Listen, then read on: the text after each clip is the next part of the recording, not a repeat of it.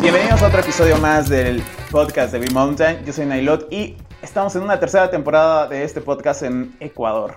Alguien que nos recibió en su casa, en su club, que es parte de un gran club de muchos años, es el representante de Nuevos Horizontes. Bueno, es más largo, ¿no? El, el nombre. Agrupación Excursionista Nuevos Horizontes. Vinicio. Vinicio. Nombre completo, Vinicio.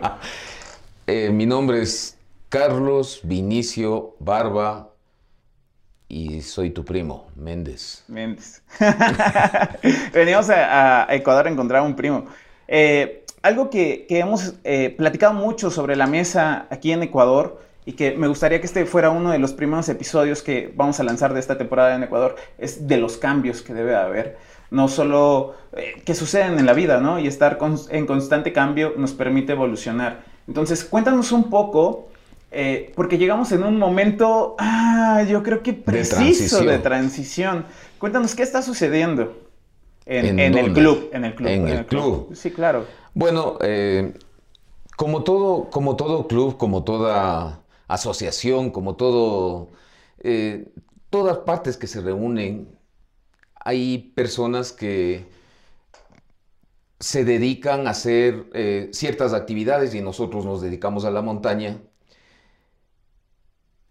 El club en su momento tuvo una grandeza especial porque fueron los pioneros en el Ecuador del andinismo y, pues eso se ha llevado como una, una norma a, través del tiempo.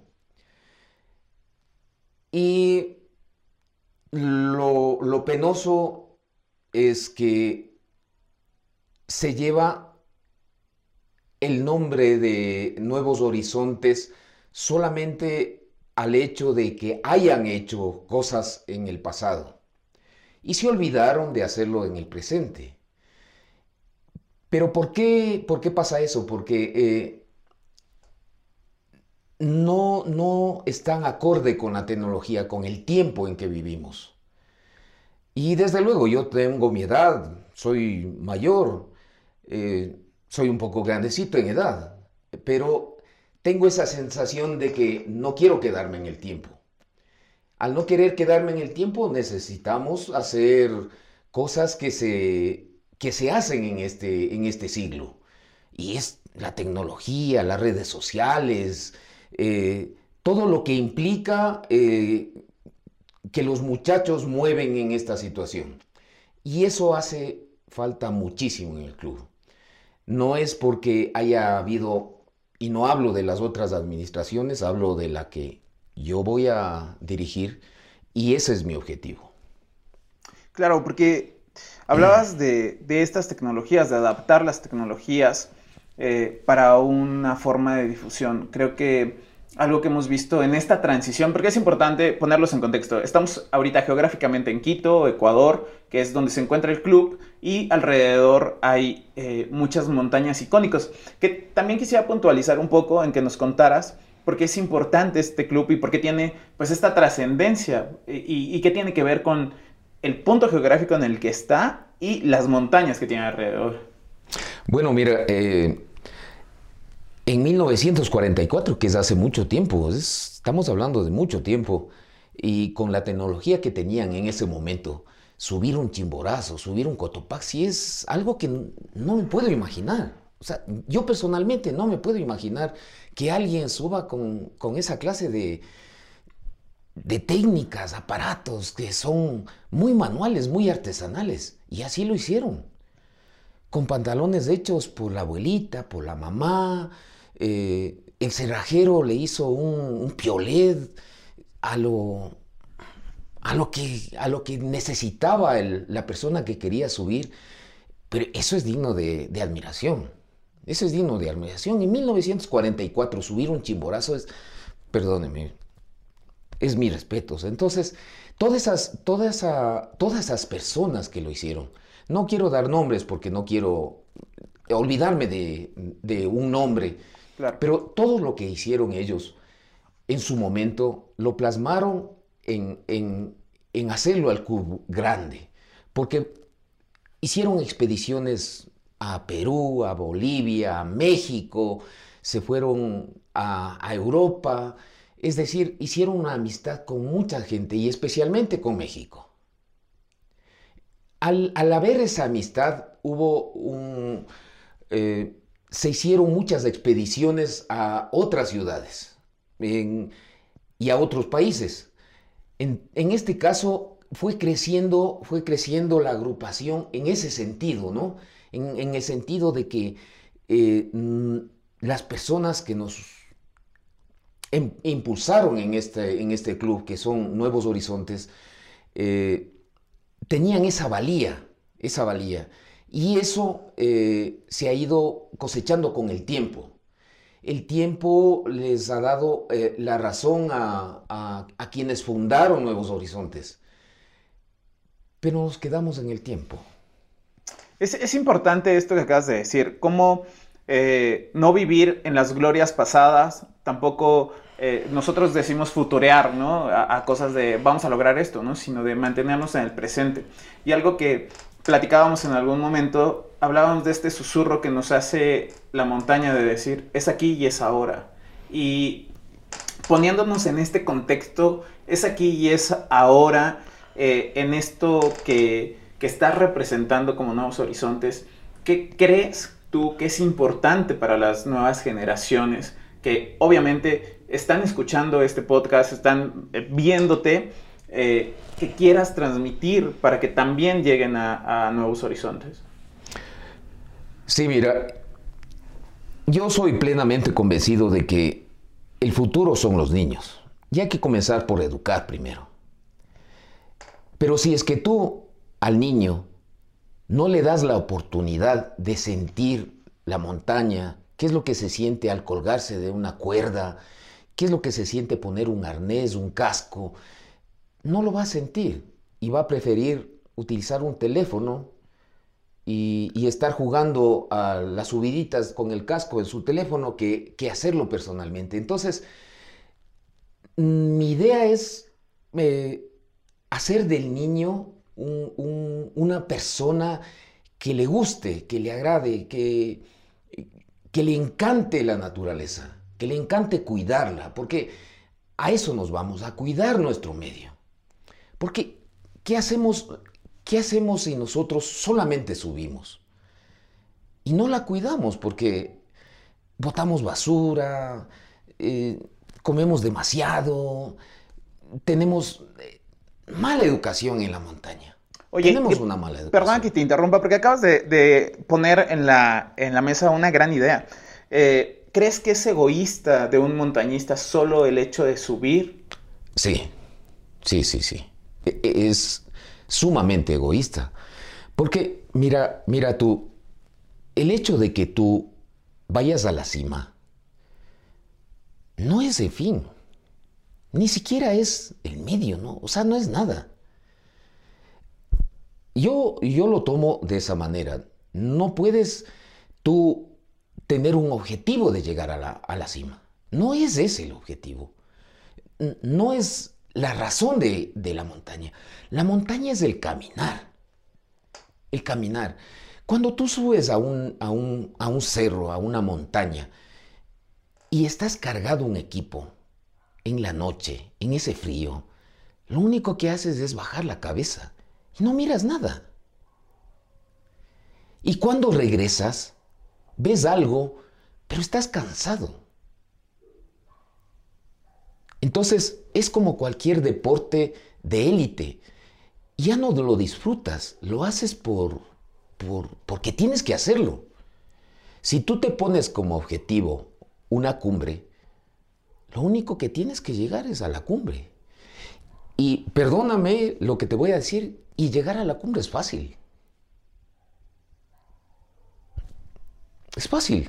Claro deberíamos de replantear el tema de la, montaña como comunidad, como montañistas, como andinistas, como, como humanos. Totalmente, totalmente, porque mira, eh, simplemente el hecho de estar en la montaña, caminar un, pero caminar con sentido, o sea, sintiéndole al, sintiendo la nieve, el frío, el viento, caminar con, con, esa, con esa gracia que nos dio el Creador, si tú crees en Dios, o, la naturaleza, o el universo, lo que sea.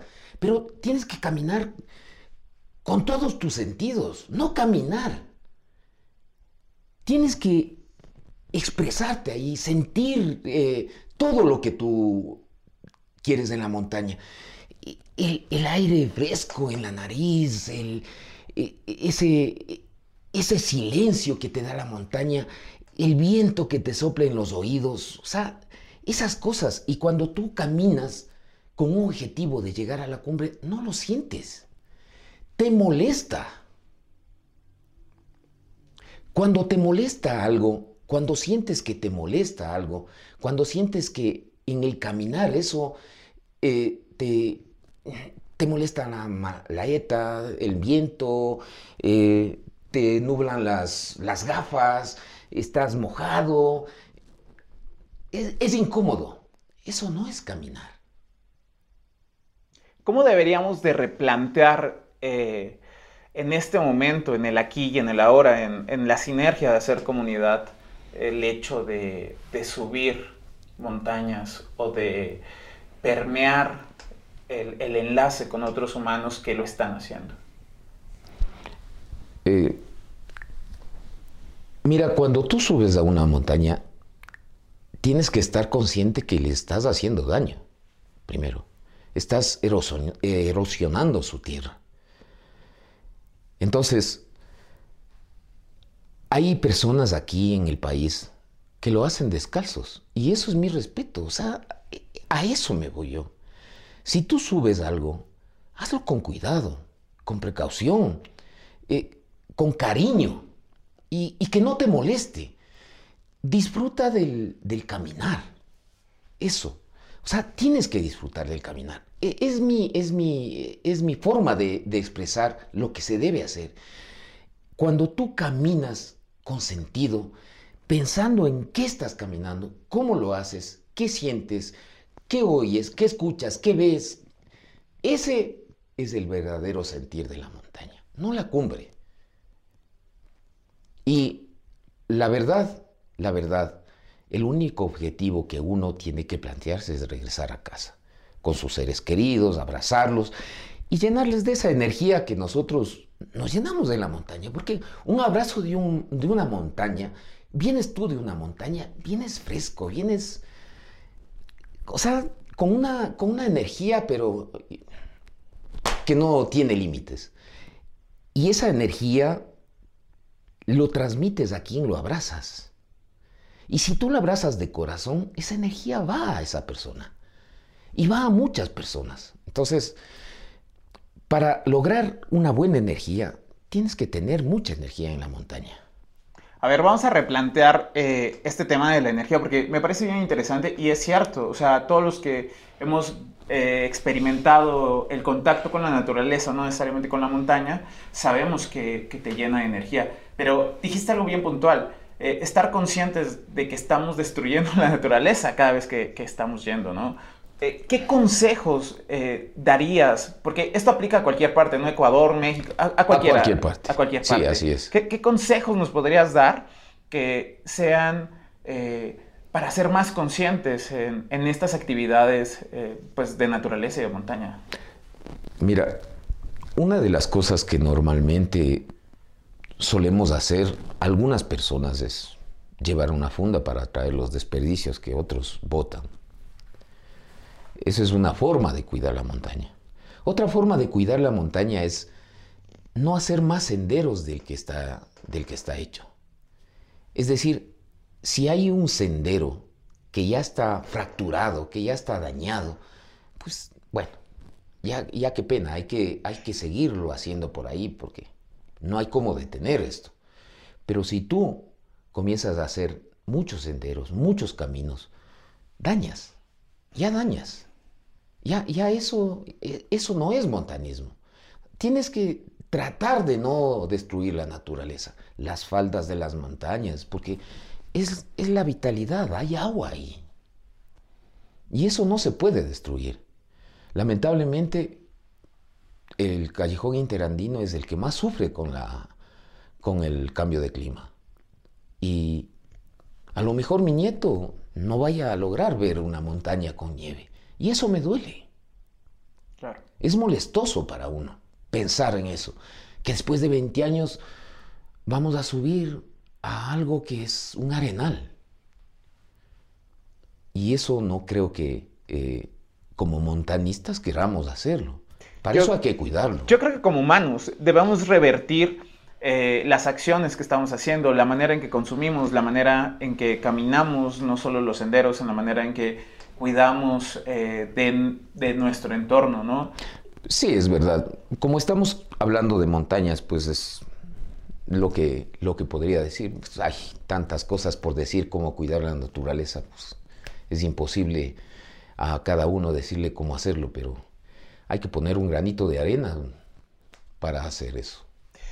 Vini, Vinicio, señor Vinicio, porque con respeto. Eh, de verdad, muchas gracias por abrirnos eh, la puerta de, esta organización, de, tu casa, eh, de tu familia. La verdad es que como B-Mountain estamos agradecidos de todo corazón por todas las facilidades que nos has brindado para hacer estas montañas para eh, recalcular la manera en que lo estamos haciendo, para poder permitir que, podamos transmitirlo de alguna manera y aportar junto con ustedes un granito de arena a, estas actividades. ¿Algo más que quieras agregar a, esta charla? Bueno, podríamos quedarnos hablando toda la noche de, de montaña y de lo que se puede hacer, pero eh, mi, llamado es a, todas las personas que quieren hacer montaña que lo hagan con responsabilidad, que antes de subir se enteren cómo, cuándo, dónde, por qué. Todas esas cosas es importante, porque la montaña es una vivencia, te enseña a vivir, te da, te aconseja, pero también te puede lastimar. Entonces, es una forma de vivir, es una forma de tomarle a la montaña, es algo que te va a pasar en la vida, porque el momento que subes, tienes que bajar. Es que tienes que bajar, no, no hay otro medio, tienes que bajar. Y tienes que llegar a un punto, no te puedes quedar en el medio. Y esa es una forma de vivir. Si el último paso es el que llega a la cumbre, pues la cumbre es la mitad del camino y quizá menos de la mitad del camino, porque tú bajas desde la cumbre hasta donde dejaste tu vehículo o te coge un carro o, o cualquier otra circunstancia y tienes que regresar a tu casa. Y a lo mejor no te pasó nada en la montaña, pero a lo mejor te pasa en la vía. Entonces, tomemos en cuenta que el objetivo principal es volver a casa, chicos. Ese es el objetivo principal. Volver a la persona que amas, a la persona que quieres, a la persona que te espera, que puede ser tu padre, tu madre, tu hija, tu cualquier persona. Volver a eso. Y chicos, volver a su casa con gracia, con energía, con toda esa energía que se van llevando de aquí, pues Felicitaciones a todos. Muchísimas gracias, Vini. No hay más que decir. Y bueno, todos los links y todas las redes de Nuevos Horizontes estarán en la descripción, ya sea de YouTube, Facebook, donde nos vean. Hasta luego. Chao. Gracias. Gracias, también.